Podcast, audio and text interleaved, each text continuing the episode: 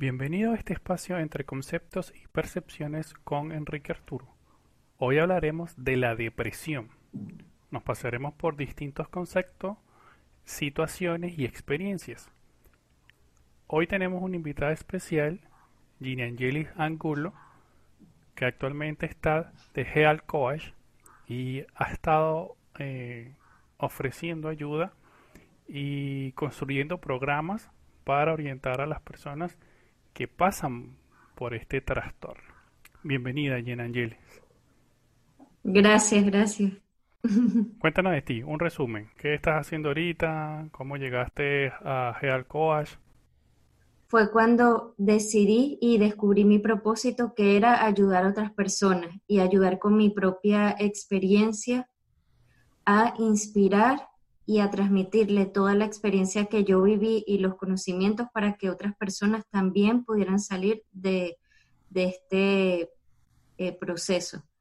Entonces, actualmente este, soy health coach y me encuentro haciendo distintos programas. Yo soy tutora de un programa eh, donde se ve toda la parte interna de las personas, en un programa de un año aproximadamente y también he dado otros programas de 21 días donde eh, pasamos por distintos temas para que las personas se vayan conociendo un poco mejor, vayan identificándose. Y he tenido ya varios casos de personas eh, que están pasando por procesos depresivos, ataques de pánico, y, también eh, que tiene que ver con la parte de la salud física, ¿no? Porque al final eso también afecta a la salud física. Entonces, bueno, ya he dado dos rondas de este programa de 21 días y ahorita voy a dar una tercera en noviembre.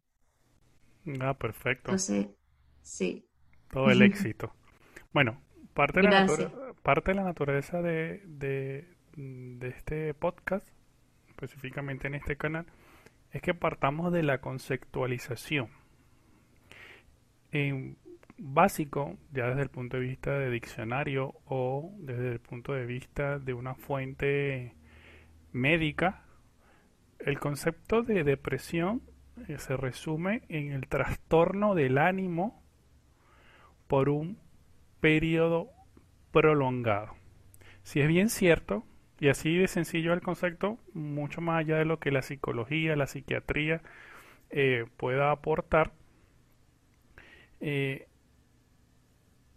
la depresión viene a ser esa etapa donde el ser humano eh, empieza a perder em, fuerza, empieza a caer en estados de tristeza, en desánimo, en una serie de, conductas debido a unas eh, causas múltiples, ya sea del, eh, de vista, del punto de vista emocional, punto de vista económico, punto de vista, como en este año, punto de vista situación mundial, eh, un sinfín de cosas.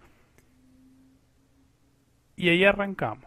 Entonces, una de las, una de las cosas que yo anteriormente criticaba o no entendía cómo una persona puede caer en un estado de, de depresión prolongada. Si es bien cierto que nosotros somos seres altamente emocionales y que a lo largo de la historia, o por lo menos la neurociencia, ha ahondado mucho más en el, en el tema eh, y en alguna vez por ser seres altamente emocionales, por alguna distinta razón, nos hemos deprimido o hemos estado tristes por la muerte de un familiar, una ruptura eh, de pareja, el no haber alcanzado algún, alguna meta, un objetivo, cosas en donde la gente o las personas eh, nos ponemos tristes, pero por un tiempo corto.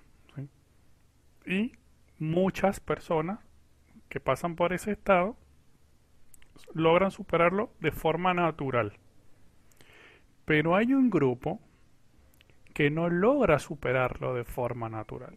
Incluso las causas por las que puede llegar a el estado de depresión para muchas otras personas puede ser incluso hasta causas tan simples o causas tan pequeñas que los que estamos del otro lado de la perspectiva no logramos entender porque una persona por X circunstancia que en la mayoría de los seres humanos suelen sobrepasar exitosamente, otras no. Entonces, claro, uno investigando, sobre todo cuando te metes en, el mundo del coach o en el mundo de la inteligencia emocional o en el mundo de la psicología, empiezas a ver otra, otra, otras matices, ¿sí? Y es muy distinto ver la depresión desde afuera o desde el que no la sufre con la persona que está en ese mundo. De hecho, en la escala emocional la depresión es, la emoción más baja o es la que está más baja y es la más peligrosa porque una vez que una persona entra en una depresión prolongada cuesta un mundo salir de ella. De hecho, en muchos casos tienden al, al tema suicidio, porque eso lo hablaremos más adelante. Entonces, como concepto, ¿concuerdas? Que sí, efectivamente, eh, la depresión es un trastorno del ánimo, y eso tiene una implicancia química y psicológica dentro del, del cuerpo, como la supresión de algunas, mm, de algunas hormonas, de algunos neurotransmisores. Y bueno, creo que a nivel conceptual estamos claros en eso, no hay otra, otra contextualización en base a la depresión. Es como algo global, universal. Sí, hay, hay algo que, que tú dijiste y eso es clave, es que por ejemplo todos los seres humanos podemos pasar periodos de tristeza, de estados bajos y todo, pero son periodos cortos de tiempo. Y justo ya se da la depresión es cuando ya son por periodos prolongados. Entonces, ¿qué pasa? A medida que va pasando el tiempo, igual como se va reforzando esas emociones negativas, es por eso que se va haciendo más complicado para que la persona pueda salir de esos estados bajos si no busca ayuda. Y como tú dices, hay una serie eh, de factores que lo pueden detonar, o sea, pueden ser desde simples hasta, hasta duelos, hasta procesos más complicados, pero es, es como algo de cada persona, ¿no?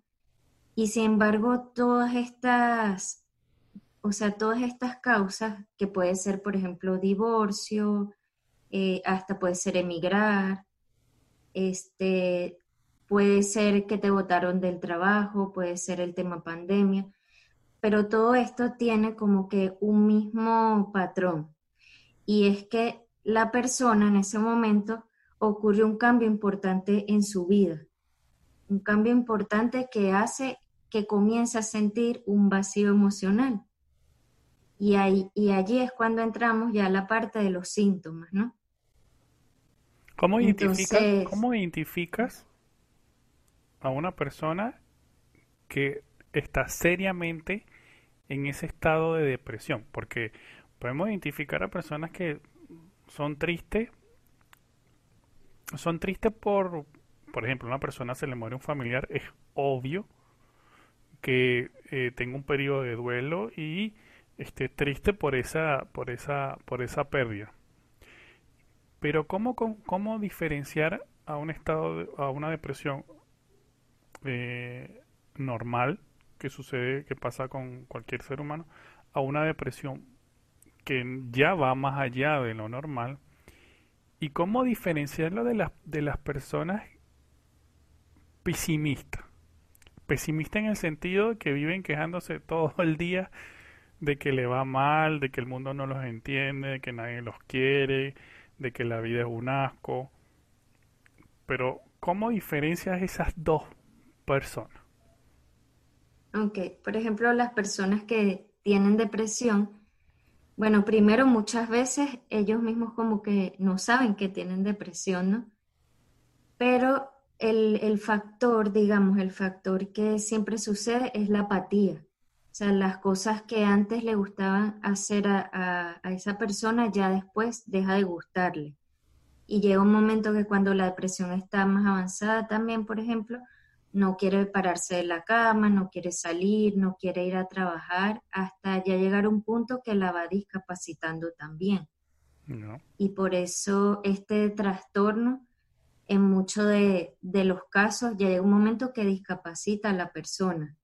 Y cuando comienza a tomar fármacos y todo, este, les mandan reposo.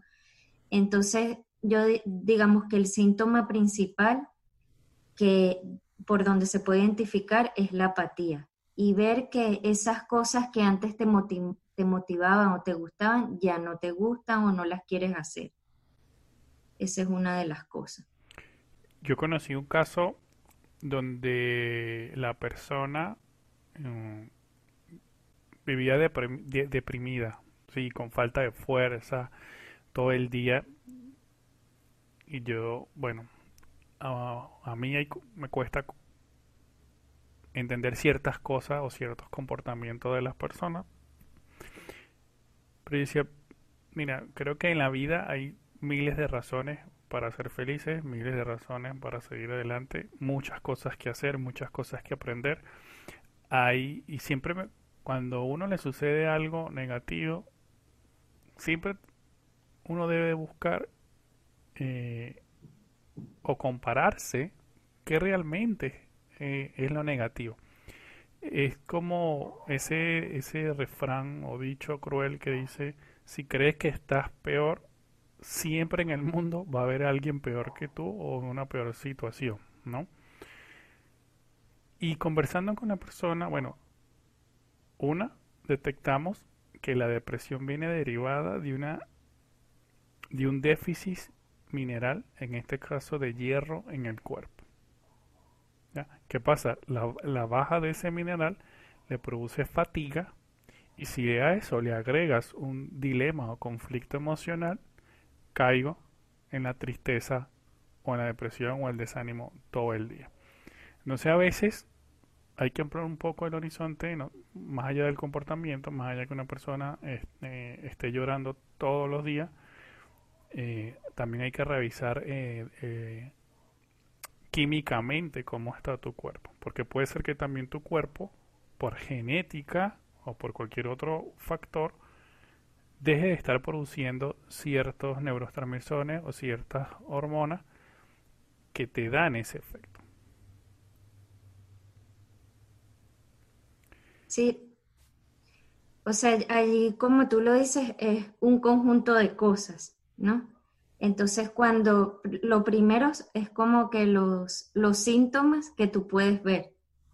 Entonces, tú ves que eh, esa persona ya pierde como su, centro, siente un vacío emocional, no sabe qué quiere en la vida, se siente perdido. Por ejemplo, en mi experiencia, a mí lo primero que me comenzó a pasar fue eso del vacío emocional. Fue, o sea, yo primero viví un cambio en mi vida y cuando ese cambio fue así de pronto, yo, era workaholic, ¿no? Entonces en ese momento yo perdí mi empleo. Entonces cuando perdí mi empleo fue como que el centro de mi vida ya no estaba. Entonces en ese momento yo lo primero fue que comencé a sentir como un vacío emocional y una desconexión. Y después me di cuenta que yo no sabía quién era yo, no sabía qué me gustaba, qué no me gustaba. Y, ahí me fui dando cuenta de más cosas, como el hecho de que no tomaba decisiones, eso también pasa. Cuando una persona está en depresión, ya también este, no, no decide por sí sola. Por supuesto, cada caso es distinto, ¿no? Estos son síntomas como generales, pero cada caso es distinto y muy particular. ¿Cómo, cómo y en qué momento ¿Cómo identificaste y cuándo identificaste que estabas eh, en ese proceso de depresión? Porque mucha gente, sí, porque mucha gente no tiene conciencia de ese estado, como bien dices, Y por más que otra persona externa se lo pueda indicar, se lo pueda decir, mira, creo que hay que evaluar otras cosas, hay que ir a un especialista o se siente a hablar contigo, muchas personas no entran en conciencia de que está en un estado depresivo. En tu caso, ¿cómo llegaste a tomar conciencia de ese estado? ¿Qué herramientas utilizaste? ¿Cuánto tiempo te llevó en, identificarlo?